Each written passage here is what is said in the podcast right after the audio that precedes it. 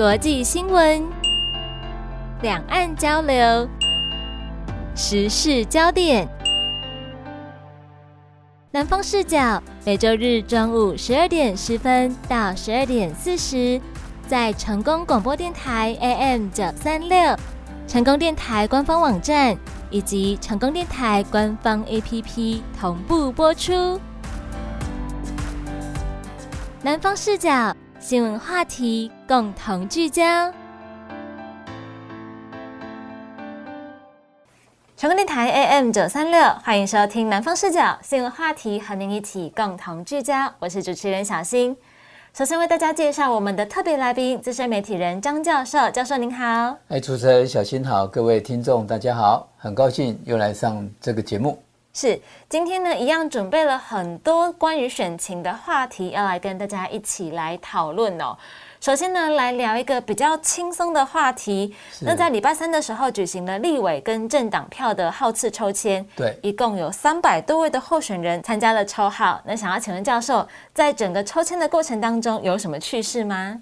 抽签一般是很多候选人他会很重视的。是好，为什么要去重视？就是因为当天是各县市的区立委候选人，他们都会集中在一起。那以高雄市为例，就是八个选区的立委候选人，然后他们都会到中正文化中心，哦，他们去参加这个抽签。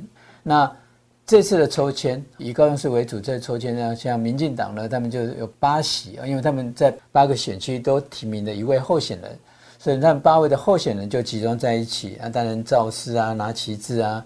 那陈其迈市长也帮他们贴了一个巴西前雷打的精神的一个象征。是，那国民党当然也是一样啊，他会集结这些候选人，哦，也在那边去做一些精神谈话、造势，然后接受媒体的采访。那我观察到的就是，因为你如果不是民进党的，也不是国民党的候选人，那他被媒体关注的程度就比较低。是的，好，但是民众党因为有在第一选区有提名一个曾以力。所以呢，民众党也是集结了一些他们的干部、一些委员，然后就去帮他造势打气。但是也有候选人，然后有些候选人他他非政党提名的，又是无党的，那可是他就是自己一个人参加。我那天观察到有一位候选人，他是也没有人陪他，也没有旗帜，嗯，然后呢，他进入到那个文化中心智者党里面，他们去抽签。那他抽签的时候。他应该是这样，把他身上的一些器材或包包都带着，所以他是背个一个包包，左边又拿着一个大的一个手提包，然后就上台抽签。然后那个人很多人都忘记有这位候选人存在哦。那抽完签呢，他就很简单的讲哦，他是第几号，请大家支持，那就一个人就走掉。是那这样的一个孤单私隐，就跟那些很多政党的这些的造势啊，或者是说这么大的那种团队的造势气势。它是会相差很多的，好，那在里面有一个非常有趣的，就是有一位那个司法改革党的一个候选人，他在抽签以前就拉一个布条，他拉一个布条是寻找赖清德的私生子，哦，非常耸动的一个标题，还有这个东西，对，结果他主要的诉求是什么？但诉求说啊，抽签不重要了，嗯，哦，他要抗议，他要抗议什么？他要抗议高雄市政府说他的那个悬挂的布条全部都被拆除、被起地。好，这是一个非常行政不公平的部分。然后那个这位候选人其实他也参选过很多次，嘿，但是他没有一次是当选的。那就是他每次都会去缴，像这次立法委员选举，他就可能缴了二十万，因为你要登记嘛。是。所以我想说，国库可能又增加了二十万了。哇，他屡败屡战，屡战屡败，但是不会放弃。没错，没错。那另外一个有趣的事情就是说，在高雄市的那个黄姐。黄姐跟陈美雅的这个选区里面是第六选区，没错。然后黄姐之前，因为她有去假扮那个呃动漫的人物嘛，是，然后她有拍照，对。然后呢，因为黄姐本身的网络声量是很高了，因为她就是接触一些年轻选民嘛，她本身不到三十岁，啊，所以她这些选民，她在网络上声势就炒作的很厉害。结果礼拜三在抽签的时候，她的对手陈美雅。他也去做了一个造型哦，要车拼一下。对，就是日本一个动漫的一个造型，然后那种大仙黄色的头发，然后动漫的造型，然后站在国民党的这几个候选人的当中，那就非常的特别，好，就是一个非常特别的部分。然后进入到那个抽签的智德堂的里面，一般是这样子啊，哈，他们在抽签的时候，选委会安排，比如说他是第一选区、第二选区、第三选区，每一个选区，那候选人你是登记第一选区的，你坐在第一选区这个牌。那因为候选人不多，所以每个人大概会中间间隔一个位置，候选人会让他们坐在第一区、第二选区、第三选区。可是那天非常有趣的是，照讲是黄杰应该跟陈美雅是只是空一个位置，那这个是很容易被拍到的。是。可是黄杰竟然没有坐在那个选区，哎，他去哪了？没有，他坐在别的地方。嗯，这个应该是他们精心设计过的，他就不想让媒体去拍到他跟陈美雅同框。哦，了解。对，因为他如果拍到陈美雅同框的话，会很容易被做文章的，是，对不对？他会说，哎，你黄杰，你可以办一个很特殊那个造型，那我陈美雅也可以啊。哦，他想要这样子去做一个比较，所以这是我观察非常有趣的一个部分。就是陈美雅，她希望可以在黄杰比较擅长的这一个领域方面呢，跟他来做一个正面对决。但是黄杰他哎，没有坐在选委会给他们安排的座位上面，是没有出现。他就是坐在另外一个地方，因为选委会他是帮你安排那个位置，可是你可以不坐在那个位置。他们抽签是，比如说他去抽号码，他们抽的号码是依照你登记的顺序。是，比如说小新你是第一选区，你是第一位登记的，那抽签是你是第一个抽。那如果说你是登记第二位的，那你就是第二个抽，好，那么是抽出号码出来。所以你第一个登记的不代表你的号码就是一号，是对。那很多人就会喜欢抽他想要的一个号码。其实我觉得对候选人来讲，他可能会去设计一些口号，或者是跟他的名字、跟他的标语做一些结合等等的。对，都会有啦。一般抽到一号的，比如说一马当先嘛，对，一路领先嘛，或者是一路始终如一嘛，类似这样子的。哦，因为一号又很好记。然后一号的在选票里面，它一般就放在那个选票的最边边，对，所以有时候不会讲一号，就是啊，你邓雄兵啊的贺，哦，对那些 认明那个区域，对，或者有些不知道名字的部分这样子，然后那每个人都有他想抽签的号码，当天去抽签号码里面就有些蛮有趣的，哦，有蛮有趣的一些号码去出现。小新，你上次访问的特别来宾是李梅珍，是的，他在第三选区，对。就他抽中第三号哦，正好结合在一起。然后，那么国民党的总统候选人他又是三号，是对，所以他在比的时候就比两个 OK 就可以了。总统选三号，立委选三号。然后，因为我们在这次选举里面，除了总统、区立委，还有政党票。对，他在政党国民党的政党号码抽到是九号。三乘以三等于九，小新果然是很明，数学非常好。好，就是说他就会比哎三乘三等于九哦，就非常的好记。第三选区选三号，然后总统、立委、政党三赢，嗯，哦就非常好记这样。然后那一天李梅珍他们有跟 K K 连，还有一个综艺中，好，还刚刚讲的陈美雅是，结果他们三个人都是抽到三号哦，这么巧。对，所以他们要去宣传他们总统候选人跟他们自己本身的话，那是很好比的。他不用左边比三号，右边去比自己的一个号码，他只要两边都比三号，他摇一摇，大家都三三三，非常有趣。那另外他们李梅珍跟周一中，他们还特别去排练练舞，嗯，练了一段那个他所谓街头拜票的队伍，这个舞还包含就是那个跳舞的舞，好一个队伍啊，他们就在文化中心广场就让媒体去拍。是，那因为当天很多人嘛，哦，所以说你有去设计造型，比如陈明阳那个造型，大家就拍；还有陈其迈市长，他带领民进党八个人也会被拍。那国民党的八个候选人站在一起也很容易被拍。因为民进党喜志姐，她要带一个那个黑猩猩人偶，对人偶，她带一个黑猩猩的人偶，哎，因为她自己她都是绰号小金刚嘛，嗯，所以她类似一个。金刚哈分身的概念吗？对，就是一个人偶，所以那次也是有点吸睛呐。哈，所以说各个候选人他们都想尽办法。其实不只是现在，以前的候选人那种特殊的才多哈。以前不像现在管制比较严格，现在进出那些场地管制很严格。以前是没有限制的，还有宣传车是用货柜车哦，这么大台。对，整个货柜车的造型，还有拿那种大吊车，大吊车把候选人吊在半空中。从这个管制区外把候选调到管制区里面，然后你就看一看，你你可以想象有没有？那这么搞纲啊？哎，这搞纲哎，就是很多了啊！这现在都不行，你现在就除了候选人一部车可以进去，其他车子就是被管制。是对，所以这个抽签其实是非常有趣的，对。管制比较严格嘛，所以候选人也会花比较多的心思来想一些让大家可以印象深刻宣传的方式哦。像我看到他们这一次还在现场大跳那个科目三的舞蹈，哎，好流行哦。啊，科目三是一个很流行的，对啊，对对，没错。那上次你的特别来宾里面针，因为他们有个 KK 针线嘛，所以他们就跟中医中，他们就是特别排练嘛。所以其实你有付出有准备。就会被媒体关注，而且他们又跟现代的年轻人好，比如你你就知道科目三了，我可能大概知道科目一而已啦。因为现在最流行的就是包含什么俄罗斯的芭蕾舞团都在跳哦，是这样子哈，是对，这蛮有趣的。所以呢，其实就是候选人也会很关注这一些潮流，就是为了要跟民众来拉近距离，让大家可以记住他们，然后在选举的时候呢，也记得他们把票投给他们。那说到这个选举，其实这一切当然都是为了选举服务嘛。随着选情的白热化，减掉也一直在查气贿选。对，但是最近听说地方还有人在贿选吗？对，现在因为都会地方跟城市区还是有差别。那最近传闻的是，还在第三选区里面的蓝子左南区，对左南区蓝子，因为蓝子它某些的地方是属于旧部落的形态。嗯，好，一般买票你是在旧部落比较容易买。你在新社区是不容易的，新的公寓大楼都不太认识啊。对对，有些你可能你大楼楼上出水你也不晓得，对，除了漏水影响到了，或者说平常有互动了，不过多数的人他在不一定会知道，尤其是假设你是那种出租型大楼时候，那个住户进出频繁，你也不知道是谁。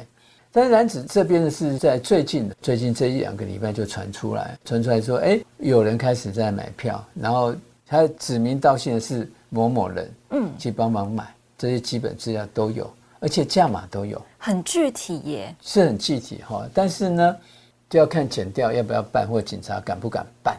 当然要办，他一定法律的程序嘛。但现在讲的时候一票，他们是传闻是一票竟然到两千块，这么多吗？我还停留在一票五百的印象。哦，那现在可能随着物价上涨，嗯，是。可是他们买票，他们不会是前面的买。他们有几个，第一个，你这个地方好不好买？还有这些人会不会去支持你？好，因为他们一定会筛选选民的身份啊。好，比如说小心你是假设你在传播界的，嗯，人家知道你在这个行业别服务，你可能没有人会跟你买。为什么？因为他觉得我会把这个事情说出去吗？对，会说出去是之一啊。然后他们觉得这种风险性是太高了。是，对。然后他们这些假设要买票就会筛选。我刚刚讲不是前面买。比如他们去评估，哦，假设我现在这样子好了，假设我去选这个市议员，那我我预估我大概一万两千票就会当选，那我现在算一算，我现在大概是一万一千票而已，我还差了一千票，那我前面已经花了很多钱了，那我后面假设我一千票，我一票，比如说你刚才讲的五百好了，那你你也不能买一千票而已，是你大概买个两千票，要保险一点，预防有人跑票啊。对，而且现在买票买票率，你买了十票，你可以投出三票。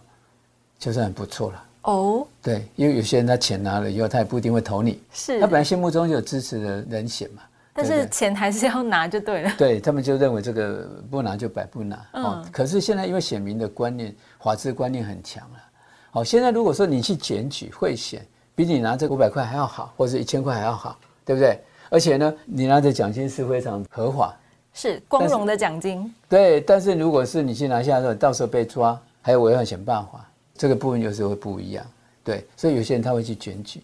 那我刚才讲的，他去买票，我可能差一千票，可是我保险可以买两千票，或者是多一点，确保我这个最后的票足够让我当选，所以就有人会铤而走险。现在就是还要等待减掉侦办，因为减掉如果是去盯啊，那减掉如果他有，他会收网嘛，是对不对？他会去收网，他如果说检的 OK 的话，他一定会一定会去公布出来的。嗯，那像这种事情也是一样啊，可是。因为你提出检解，你假设没有跟检调单位讲，你只是跟候选人的阵营讲，但是候选人阵营他不具有司法警察的身份，所以他们不能办啊，所以他们还是要反映给检调单位这样子。我以前在媒体时，我们在 N 年很多年以前，我们采访过那个高雄市议员的选举，是那曾经有一个人，有位候选人，他那时候算非常有钱了，就他那时候选个市议员，他竟然花了两亿。两亿选市议员，对，而且那是很早以前。还有一个花了很多钱，还有一个人他花了将近一亿多，结果他是落选的。哇，那为什么去落选？后来他们才发现，因为他们买的是没有组织性。哦，假设现在你的朋友 A，A 知道你在选区里面你有投票权的，是，他就告诉你小心，哎，你要支持这个人，好不好？啊，我就给你，好，你就欣然接受。好，结果你你的一个同事 B，他也知道你有这个投票权，结果他也告诉你同样一个候选人，哎。那个候选不错啊，你要支持他，好啊，你又欣然接受。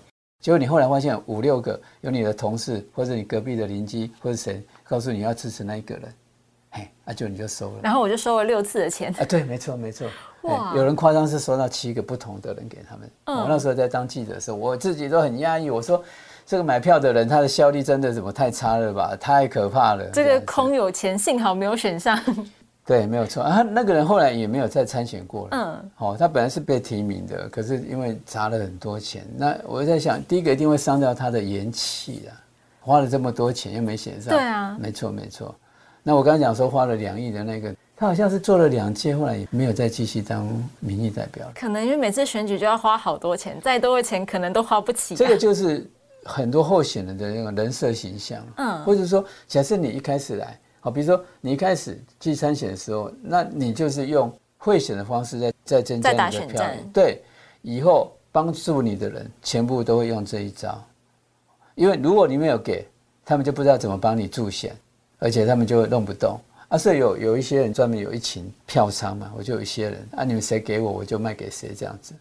所以也有专门人在处理这个，还有在养票仓哇！教授不讲，真的，一般民众也不太会知道这件事情。对，尤其是像您刚才讲的，住在都会区的朋友们比较难去接触到这一些，因为你左邻右舍你都不认识嘛。没错。但是呢，现在竟然有听说这个。贿选的事情，还是希望减掉的动作可以快一点，因为选战剩下倒数二十天了。对，不赶快办的话，真的怕来不及呀。没错，而且我们还是呼吁啦，哦，呼吁所有的听众，所有的这些民众，如果有人去贿选你的话，那请你，你可以收证的话，去选举的时候，你还有贿选奖金可以拿。是。那如果你去拿了这有人跟你买票的钱，你不晓得你什么时候会被查到。你被查到的时候，你的钱要缴回去，你还有可能要被关，还要被起诉，还要留下一个案底。这个民众要自己去三思啊！是，这个是违法的。希望大家如果有收到这个贿选的消息呢，可以踊跃的来做检举。那现在也聊到，就是说选战倒数二十天了嘛。根据您的观察，因为现在各党都推出了自己很多的助选员，那您觉得可以拉抬选情的最佳助选员是谁呢？为什么？民进党像赖清德、蔡英文，他是一直到南部地方来。哦，他们到南部地方的次数频率的高，是因为他们的在民调里面，南部地区他们是领先的。可是这个领先的范围是有缩小。嗯，因为国民党侯康配了以后，那这些东西他们就一直在拉上来。然后第三选区呢，第六选区在高雄市都是被视为最激烈的选区。激战区。对，所以你看那个赖清德、蔡英文，接下来是萧美琴。所以萧美琴她的她的这个形象跟身世可能会胜过赖清德啊？为什么胜过赖清德？因为赖清德他那个赖皮寮哦哦违建的事情，对违建的事情，一直到前几天他们在公办证监会的时候才去提到，他说要信托托付出去，可是已经拖了很久。一开始大家不知道，后来才知道哦，原来违建还有宪兵在看守。嗯，那不晓得看守什么部分？那间房子也没有再住人。所以那间房子其实对民进党在赖清德是有冲击的，是的，是一个冲击的。那萧美琴她因为大家对她新鲜度还是存在的，就是说认为她她形象都还不错，驻美的时间哈，对于这个台湾跟美国的外交的关系的这个部分就还好，所以她她被仇恨值没有那么高，是哦，所以她她会去助选南部地区这几个地方，台南、高雄、屏东这几个有可能会被突破的地方，他们就是加强。加强去做一个防守，那替那些候选人去帮他们是是绅士去拉拉一下。那国民党的话，就国民党当然会不一样。国民党本身赵少康他的战斗力也是很强嘛。那韩国瑜，韩国瑜他当然对韩粉，他对韩粉号召力是够的。可是对某些中间选民跟年轻选民的，他也不够。是。那蒋万安呢又不一样。我上次你有访问李梅珍议员的时候，他就有提到嘛，他们就自由黄市场的时候，还有很多地方。那种被热烈、被热烈欢迎的那个样子，对对，然后大家很自动的想要去伸手摸它，不是握手去摸它，那这个时候就可以知道它的狂热度。所以蒋安是国民党里面是算很强的胡选。那另外许淑华，许淑华也是一样，好喜欢，因为他战力你超人嘛，他颜值又很高，所以他来胡选又对于这些候选是有帮助的。另外一个蔡壁如，哦，蔡壁如他又比较特别。对，因为他是民众党的呀。对，可是他在中部地方的时候是蓝白河，在台中市是一个蓝白河的。对，所以现在其他几个县市也都会去找他，蓝营的候选会找他，然后跟他一起同框。然后最主要就是凝聚到让民众党的这些支持者知道说蔡壁如跟他们是同一阵线的。是。那这样子的话，他们就可以把民众党的这些支持者或者一些中间选民支持者，然后其他进来，把那票巩固起来，不要去流散出去。是。因为在国民党的这些候选人来讲呢，他们很怕的民众党这个选区没有投人，可是因为他们没有投人，所以他们就不想投。不想投的话，那对国民党候选他们那危机感就会更强烈。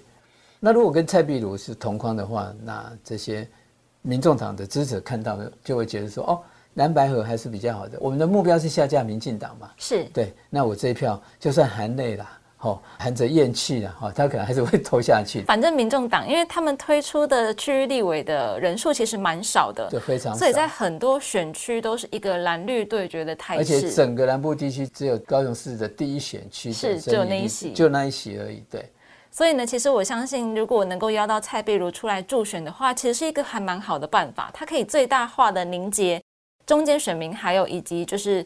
在野选民的这个选票，没错，没错，是的。根据您的观察，是不是应该可以得到一个蛮好的成果呢？它是必然的，这是一个必然的。是哦，就是说后面啊，后面就是我们在看这个选情里面，后面也有几个关键的影响的因素嘛。第一个，但郭台铭他也是一个很大的变数。哦，是他目前还没有出来。对。可是呢，因为他们跟王金平他们就有谈过，所以应该是有默契的。是，他一定会在适当的时间出来，但是绝对不会投票的前一天才出来，因为他如果是投票前一天才出来的时候，那种发酵的那种力道是会不够的。那如果说他选前一周或者在某一天更早的时候，他同台，那赵少康啊、侯友谊啊、郭台铭啊，哦，然后你韩国瑜对王金平哦这几个去站在一起的时候。它的象征性的意义，它就是会存在。是，那相对的这样子，就在总统票跟政党票里面的气势，就会整个去拉抬起来。哦，毕竟郭台铭他有近一百多万的人帮他联署，对他怎么去东扣西扣，他还是有这个基本的基本盘。是，他的民意基础还是在的，因为其实目前有时候在路上，你还是可以看到有一些车辆。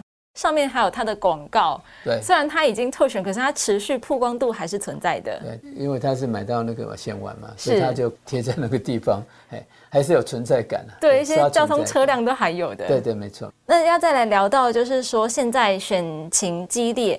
高雄地区八席区域立委都陷入了激战，包含有一些甚至是萨卡多的这种选区。是。那教授，您怎么看高雄这八席立委的战况呢？因为其实如果观察这个黄昭顺的说法，他的说法我感觉是越来越乐观的感觉耶。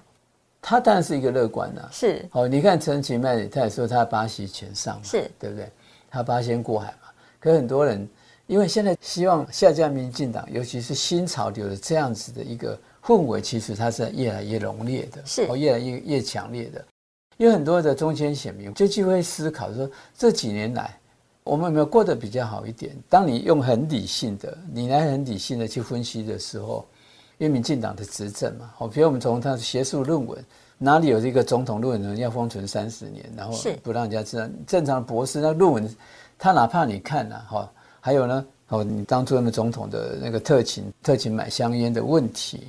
最早的我们的疫苗的问题、口罩的问题、快筛的问题、鸡蛋的问题，这个都跟民生是有关联性的。结果民众都是一些受害。还有你现在看到两岸的关系，两岸的关系这样的一个紧绷，结果两岸的人民互动你少了，没办法很正常的一个交流。你不正常的交流，就影响多少人呢？哦，你影响这很多观光业就收钱，为什么？你大陆的这些。民众他们不能进来，是，他不能进来啊。游客以前夜市你会看到很多的很多的这个大陆的民众去逛夜市啊，然后去消费啊，现在都没有了，哦，都没有了，没有了，整个的经济就是会影响嘛，所以变成贫富的悬殊又越拉越长。所以当民众去思考的时候，哎，这是真的哎。然后你看那个利店，你看到他们说，哎，新潮流，然后他们不断的就是用国家的资源啊去纳入自己的口袋里面。就是连民进党自己的内部都都看不下去，所以你看，为什么不是下架民进党的正国会？为什么不是下架民进党的英系，而是去下架民进党的新潮流？所以，因为他们把持太多的资源，然后做了太多让民众觉得很讨厌、很厌恶的这些事情，而且影响到真的是影响到民生，所以这个部分一定会去影响到整个选情。那高雄市来讲的话，第一选区因为萨卡兔、曾以立跟还有后来推出的林义迪是无党籍，对，但是他在国民党的共同文献里面，他们也有是。那这个部分就是说，因为你林义迪你是临时被征召叫出来参选的。所以他准备会不够。那曾以立是因为政党的这个部分，所以这个可能就会比较比较辛苦一点，或比较辛苦一点。然后另外曹环龙这个选区，因为曹环龙他的个人的特质特性，因为他是韩韩家军的那种形象是非常鲜明的。是。那他的他也很努力的哦，他很努力。可是你很努力之外，你没有其他的更多的新鲜的造势或是一些策略的时候。你要吸取中间选民是会比较不容易。那目前整个高雄来看的话，就是前几天抽签都抽到三号的那三个候选人，是目前大家都会觉得会比较有希望的。哦，第三选区的李梅珍，还有陈美雅，第六选区陈美雅，还有第七选区的钟义仲，他们都是抽到三号。那钟义仲呢，因为他一直打喜志杰，哦，打喜志杰的施政的问题，还有他们的财产的问题。所以他们两个对打，然后刚是有个叫做张博洋，激进党的啊，对，一个市议员嘛。对，这个激进呢，他以前就是反正跟陈其迈关系很好，就是他的侧翼啊，说穿就是他侧翼护航的。是，所以张博洋也跟着在打打这个钟义仲，钟义仲，所以是许志杰加张博洋是打钟义仲。那另外呢，在第六选区是黄杰加陈其迈在打陈美雅，哦，因为黄杰是陈其迈。推出来的人清点的人，对，所以他会全力去凸显他。是，那在第三选区呢，是陈菊加李博义在打李梅珍，就是因为新潮流嘛。那李博义又是陈菊的爱将，是对，所以这三个候选人面对的不是单一的候选人，是都有大咖在跟他们背后的这个大势力们。没错，没错，没错。哦，但是这个三个选区是目前来看都是五五坡。而且都有希望去突破的。是教授，您刚才提到一个，我觉得对一般人来讲可能比较久没有听到的名字——陈菊。啊，陈菊。您认为这一位前市长，他目前还有号召力吗？看他的局系的这些人分布的多广啊！以前他到高雄市政府的市长当了几年，你看他旁边的周边的人，他的几个副市长，像史哲他们也是去当文化部的部长啊，李永南他们以前是客委会的啊。还有他苏琼英，他们也后来也是到监察院啊，喜吉村也是劳动部长，所以很多部委所长是新潮流系还是新潮流里面集系的这些人呐。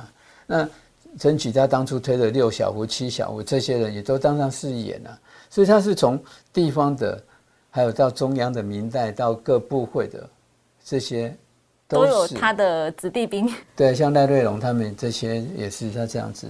是，就是一路把他们拉抬起来，所以他们是有计划性的去做，有计划性的去栽培，所以他势力就很非常庞大，非常非常的庞大。那他不用站台浮险啊，他把他的人脉的关系再动一动、弄一弄，这些他要支持候选，在资源上当然是胜过那没有资源的人啊，这个是一个很正常的状态。如果刚才教授没有提到的话，我相信很多朋友们可能都没有发现，哎，原来前市长的子弟兵。这么多，你选人就是要选可以帮你把事情做好的人，而不是去帮人家培植子弟兵。对对对，所以说看政治是这样子，每个人他他一定有政党的好恶，或者是说有些人完全没有什么政治的这样子一个倾向。可是我们要很清楚，是你的投票一定会决定你的未来。大家不要想说，哎，我投给谁跟我怎么生活是无关的。其实这是一个很大的错误，因为你选错了。你选错以后，这个政党或是这个候选人，他一定会影响，因为政治跟人民的生活是息息相关的。所以你要多用自己的理性去看待一下。你可以很感性的看一些事物，但是在政治的部分要多一些的理性来去做一些评估，来做一些你的选择。不然你选错了一个人，那你就要让这个你选错的人。他去影响你的未来的一生，或者是说去影响到他当前的这一阶段的一个时期，这是要付出代价的，选错是是要付出代价的。因为真的是息息相关，大到包含两岸关系、国际关系，小到你个人的薪资所得都会受到影响。那南方视角，我们下个礼拜继续来跟大家关注选情的最新消息。今天非常谢谢教授，谢谢。好，谢谢小新，谢谢各位听众。